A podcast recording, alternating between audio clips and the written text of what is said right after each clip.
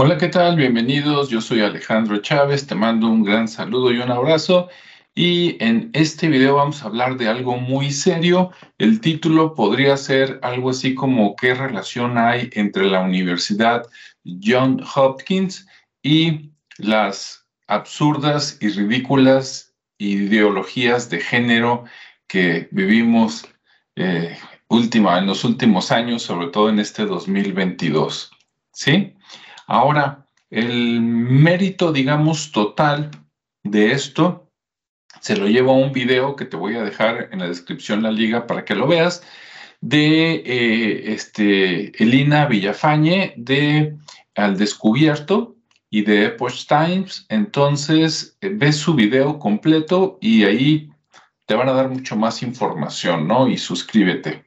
Pero bueno, ahora va mi, punto de vista y mi estilo. Déjame compartirte pantalla para que veas dónde vamos a comenzar la historia.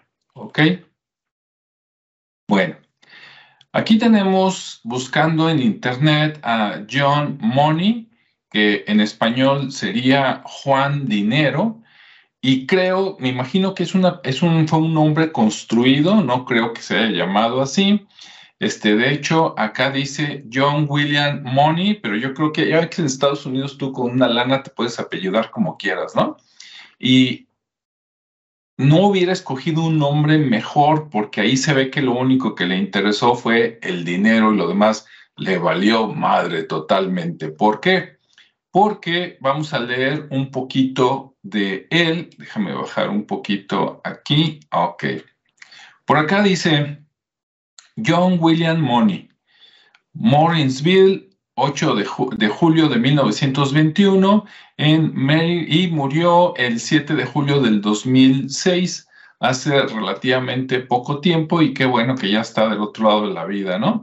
Dice, fue un psicólogo neozelandés, o sea que nació por allá, por Nueva Zelanda, especializado en sexología emigrado a los Estados Unidos después de la Segunda Guerra Mundial, ¿no? Entonces, después de la Segunda Guerra Mundial, se fue a Estados Unidos. Dice que es muy cercano a Harry Benjamin, de quien al momento de hacer este video ignoro todo, pero si te gusta, luego investigamos sobre él. Dice, su influencia fue determinante en la tesis de identidad de género. O sea que este es el culpable, el hijo de su Pink Panther, ¿no? Dice, y el tratamiento hormonoquirúrgico de la transexualidad. O sea, es el culpable de que la gente piense que, por ejemplo, que yo me puedo castrar y con unas hormonas simplemente, pues yo puedo cambiarme de hombre a mujer y que mi vida va a ser fantástica como mujer o al revés, ¿no? Que a una mujer le estirpen, digamos, los senos o cosas peores y después este, cortándole un pedazo de su brazo, como quien dice, este, deformándole este, su cuerpo, ¿verdad? Le construyan por allá abajo un pirulí, ya sabes de qué se trata, ¿verdad? y que también ella que nació como mujer va a vivir tranquilamente como hombre sin ningún problema, cosa que es falso. Dice, su experimento de reasignación de sexo fracasó totalmente, culminando con el suicidio de un paciente que se llamó David Rimmer, creo que es al, chico que... Eh, él aconsejó que había que castrarlo y educarlo como mujer y que iba a tener una vida hermosa y resulta que no, su vida fue un total fracaso a tal grado que se suicidó. Vamos a leer otro poquito más de este desgraciado hijo de su pinche madre. Dice, en 1944 se graduó de la Universidad Victoria de Wellington con una maestría en psicología Acá hay un dicho que aclarando no aplica para todos. Yo conozco psicólogos muy buenos, pero acá en Guadalajara, Jalisco, México, hay un dicho que dice que mucha gente estudia psicología porque le sale más barato la carrera que el tratamiento. O sea, imagínate, ¿no? Bueno, yo creo que este sí fue de esos. ¿Dónde ando? Dice maestría en psicología y otra en educación. Híjole, juntando esas dos cosas en una mente enferma como con este cañón. Fíjate lo que pasó. Trabajó en la Universidad de Otago, en Dunedin, pero en 1947 emigró a los Estados Unidos. Ya ven que ahí se junta lo mejor y lo peor. Migró a Estados Unidos para estudiar psiquiatría, o sea que todavía su nivel de locura dijo, lo voy a poner a un nivel más elevado, ¿no? Eso demuestra que la escolaridad no quita lo pendejo, ¿sí? Nada más le da títulos que a una persona peligrosa la hace oficialmente peligrosa, o sea, la hace mucho más peligrosa y aparentemente inocua, como que no pasa nada. O sea, un loco con mucho título puede aparentar que es una persona normal, que sabe mucho, cuando realmente es un psicótico, ¿no? Desde chiquito. Claro, por ahí investigando, también él tuvo su, vida, lo golpeaban sus padres y cosas así feas, ¿no? Pero bueno, eh, dice, eh, estudió psiquiatría en Pittsburgh y en 1952 terminó su doctorado en la Universidad de Harvard. Para que veas que el estudiar en estas universidades no te garantiza que seas una buena persona. Simplemente que tengas más herramientas. Si eres bueno, vas a hacer cosas buenas. Si eres malo, esto te va a convertir en un verdadero hijo de la tiznada. ¿Ok? Bien. Dice, ahí trabajó hasta su muerte, fue profesor de pediatría y psicología en la Universidad Johns Hopkins. Johns Hopkins, ¿sí? Bien, dice Moni fue el primer miembro honorario de la Asociación Española de Sociedades de, Sexología y todavía le, dieron premios. Dice, se ha, propuesto que el, eh, se, ha propuesto que el premio de investigación de la Federación Española de Sociedades de Sexología lleve su nombre. Ojalá y esto nunca pase porque eso significaría que en España están pero jodidísimos, ¿no? En psicología. Dice, en 1991, Eli Coleman publicó John Money Attribute, o sea, un tributo para John Money, ¿no? Para Juan Dinero, hijo de su pinche madre. Dice, en el Journal of Psychology and Human Sexuality, volumen 4, número 2, y que puso su biografía, que seguramente puso lo bueno y no la verdad. Dice, en el año 2002 recibió la medalla Magnus Hirschfeld de la Sociedad Alemana para la Investigación Científico-Social en Sexualidad.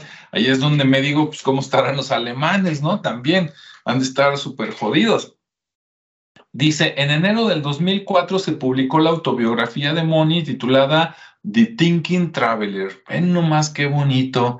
El, el, el viajero pensante, 1946-2003. Ojalá y esté allá en el infierno y le estén dando con el tridente día y noche. Moni falleció el 7 de julio del 2016, un día antes de cumplir los 85 años, en la ciudad de Towson, eh, Maryland, debido a complicaciones que tuvo en razón de que padecía Parkinson, pues mínimo, ¿no? Este, bueno, etcétera, etcétera, ¿no? ¿Y este qué, qué onda con este tipo? Bueno, resulta que allá con Elina Villafañe hay eh, un video que es este que está por aquí, donde entrevistan a, déjame regresarle un poquito, no para que lo escuches, ¿verdad? Porque luego me meten en problemas, pero donde entrevistan a una psiquiatra, una psicóloga muy buena, que es esta, que es la doctora Miriam Grossman. Dice cómo se construyó la industria del género parte uno porque está muy extenso, entonces decidieron hacer dos videos que te recomiendo ampliamente que los veas. Bueno, aquí se ve que ella, que ha hecho dos libros, un libro se llama Unprotected, este, me imagino que están traducidos, pero no alcancé a investigarlo, ¿no? Unprotected es como desprotegidos. Y luego dice, este, una psiquiatra de campus, o sea, una académica, revela cómo eh, lo políticamente correcto de su profesión pone en peligro a cada estudiante. Y este fue un libro que salió en el año 2007, o por lo menos aquí en Amazon, así lo dice, ¿no? Y aquí decía que en aquel tiempo que cuidado con lo que le estaban enseñando a los niños, porque les iba a traer confusiones y cosas que desde ese tiempo veía peligrosas. Después pasa el tiempo y saca un segundo libro que es este, que en inglés se llama eh, You are teaching my, my child what? O sea, dice que le estás enseñando qué a mi hijo. Dice, un, un médico expone este, las mentiras de la educación sexual y cómo ellas dañan a tu hijo. Esto ya fue en el año, a ver, vamos a buscarle, no le encuentro, pero en teoría en la entrevista creo que menciona que este es del 2009. Y desde el 2009 ella decía que había peligro. Uno de los capítulos decía que, se, se, le podría enseñar a un niño que él podría hacer lo que quisiera, hombre o mujer, independientemente de cómo hubiera nacido y los peligros que esto implicaba desde aquel tiempo y son los problemas que estamos sufriendo hoy en día, ¿no? Y bueno, eh, ¿y esto qué tiene que ver? Ah, pues resulta que todo eso salió a partir de este desgraciado, ¿sí? John Money y sus experimentos diabólicos y este, pero claro, como dicen por ahí, como decimos acá en México, la culpa, bueno, no es cierto, ¿eh? tanto, pero dice, la culpa no la tiene el indio, sino el que lo hace compadre que esto significa te estás quejando del indio, ¿verdad? Este, que esto no es cierto, ¿eh? pero es un dicho, te estás quejando del indio, que no es educado, que es un salvaje. Ah, entonces, ¿para qué lo hiciste compadre? O sea, ¿para qué le dijiste quiero que bautices a mi hijo? O sea, también la culpa es tuya. Entonces, a lo que voy es que este fue un desgraciado hijo de su Pink Panther, pero él no, llegó ahí solo. Obviamente había intereses ocultos, gente de mucha lana de la Universidad John Hopkins que lo mantuvo ahí durante muchas décadas, dañando física, mental y psicológicamente a muchos niños. Y, su, y eso que dejó como herencia, pues ahora está regado en todo el mundo, cosa que es una total tendejada, ¿verdad? Entonces, este fue uno de los mendigos iniciadores. ¿Y eso qué tiene que ver con la universidad? Te voy a leer un poquito. Aquí este, estás viendo la, la liga y te la voy a poner en la descripción. Dice el Clarín. Dice, el fundador de la célebre Universidad Johns Hopkins y su pecado original. Ah, dices, entonces este habrá tenido algo que ver desde el inicio. Dices, no, pero es que la universidad se fundó en un siglo, en el siglo XIX, y él llegó y él pues todavía ni nacía, pero vamos a ver, todo, nada sucede por, por casualidad, todo, todo está unido. Dice, universidad reconocida y referencia en tiempos de pandemia, para acabarla, de coronavirus se enfrenta al escándalo luego de haber descubierto que su fundador tenía un pasado oculto como esclavista. Ah, pues sí, hijos del mal, ¿no? Dice, para sus empleados y alumnos, el origen del centro con sede en Baltimore, Maryland, ha sido un motivo de satisfacción que se suma al orgullo de formar parte de una comunidad fundada a finales del siglo XIX bajo los ideales de igualdad, sí, cómo no. Dice que constataban en el testamento de su fundador, Johns Hopkins, un comerciante y magnate ferroviario, que aquí yo hago un paréntesis, en el siglo XIX, a finales, 1800 y tantos, los que tenían que ver con el ferroviario, con, con, los ferrocarriles, en pocas palabras, eran gente inmensamente rica y relacionada con Rockefeller. O sea, Ahí para que luego si le quieren buscar más. Ah, dice magnate ferroviario, un filántropo, así le dicen a los desgraciados con mucho dinero que utilizan su dinero, supuestamente haciendo causas este, benéficas, pero que realmente están dedicadas a todo lo contrario, que es fregar gente, inclusive llegando hasta el genocidio. Bueno, Dice, descendiente de cuaqueros que liberaron esclavos supuestamente y activista abolicionista, o sea, te lo pintan como que en época de esclavos él liberó esclavos. Dice, punto, o eso decía la biografía oficial, dice que nadie se había molestado nunca en investigar. Claro, pues era una gente con mucho dinero, ¿verdad? ¿Tú crees que no pagó para verse bien históricamente?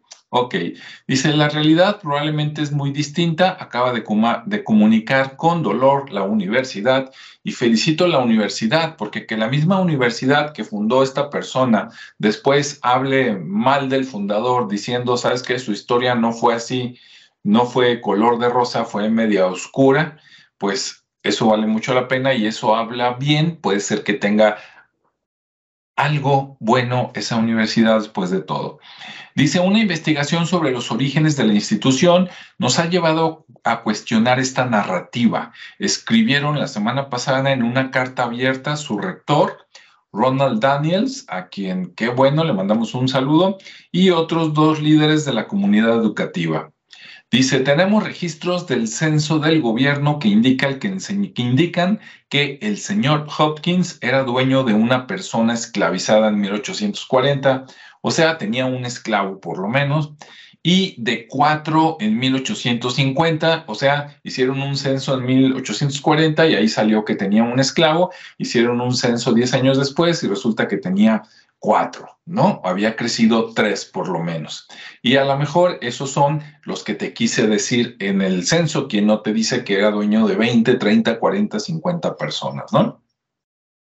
Bueno, Ah, dice, en el censo de 1860 no consta la presencia de ningún esclavo en su hogar, ¿verdad? A lo mejor ya se veía mal, ya los había corrido, ya los había liberado, quién sabe. Ah, dice, Daniels admite que este descubrimiento complica la imagen que durante mucho tiempo se ha tenido de su fundador. Ahí está la foto, ¿no? Y bueno, aunque como dicen por ahí, no se puede juzgar un libro por su portada, si ves la cara de este señor y te dicen, oye, era bueno o malo, sincero o tranza, tú dime, ¿tú qué crees? Ok, dice que dejó en 1873, cuando falleció, 7 millones de dólares, equivalente a 150 millones de dólares actuales para abrir un hospital, una universidad y un orfanato para negros. ¿Sí? ¿Por qué para negros y no para todo el mundo? No, obviamente incluyendo negros. Dice, bueno, fallecido a la edad de, bueno, aquí dice lo mismo, dejó 7 millones, bla, bla, bla. En su momento fue una gran donación filantrópica, supuestamente en Estados Unidos, y los ejecutores de su testamento supieron aprovecharlo. La Universidad Johns Hopkins, que actualmente cuenta con 27 mil estudiantes en cuatro campus, ha alumbrado 29 premios Nobel y es una referencia mundial en el terreno de la biomedicina.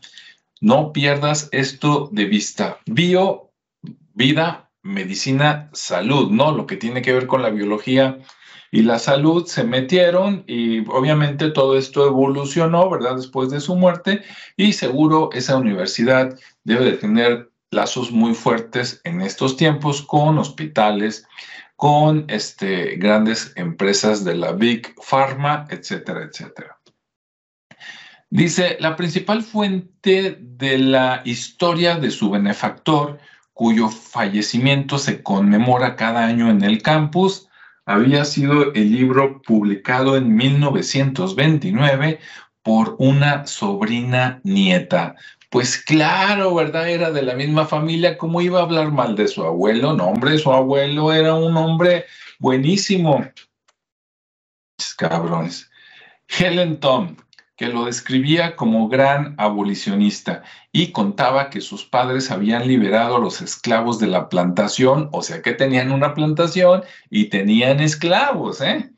que sus padres los habían liberado de la plantación que poseían al sur de Baltimore Ahora, eso no quiere decir que no tuviera otras plantaciones con otros esclavos, ojo, a pesar de los aprietos que la decisión supuso para la familia. Eso, contaba, fue lo que movió a Johns Hopkins a buscar trabajo en la ciudad. ¿Será?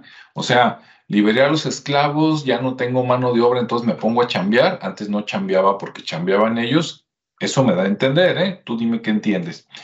Dice, el proyecto Hopkins Retrospective no ha encontrado, sin embargo, ninguna prueba de estas afirmaciones y sí varias que apuntan a una historia muy distinta.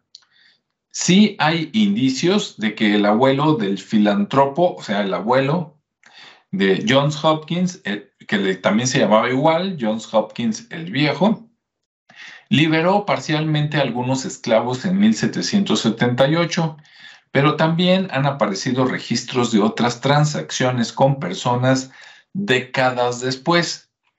¿Transacciones de qué? una carta de la empresa fundada por Hopkins indica que aceptó un esclavo como colateral de una deuda. O sea, le debían una lana y le pagaron con un esclavo y él lo aceptó. ¿Sí? Dice algo común en aquellos tiempos. Punto.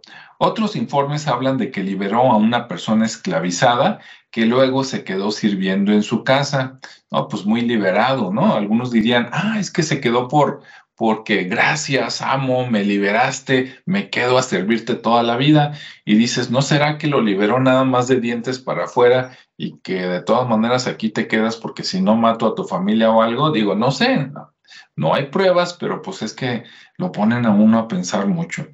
Dice, la esclavitud fue abolida en Maryland en 1864 este, ¿Será que por eso en 1860 decían que ya no tenía ningún esclavo y que en 1840 y 1850 sí?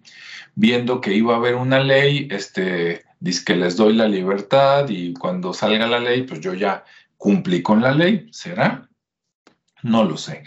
Dice, eh, mm, uno de sus obituarios afirma que tenía fuertes opiniones políticas contra ella, o sea, contra la esclavitud.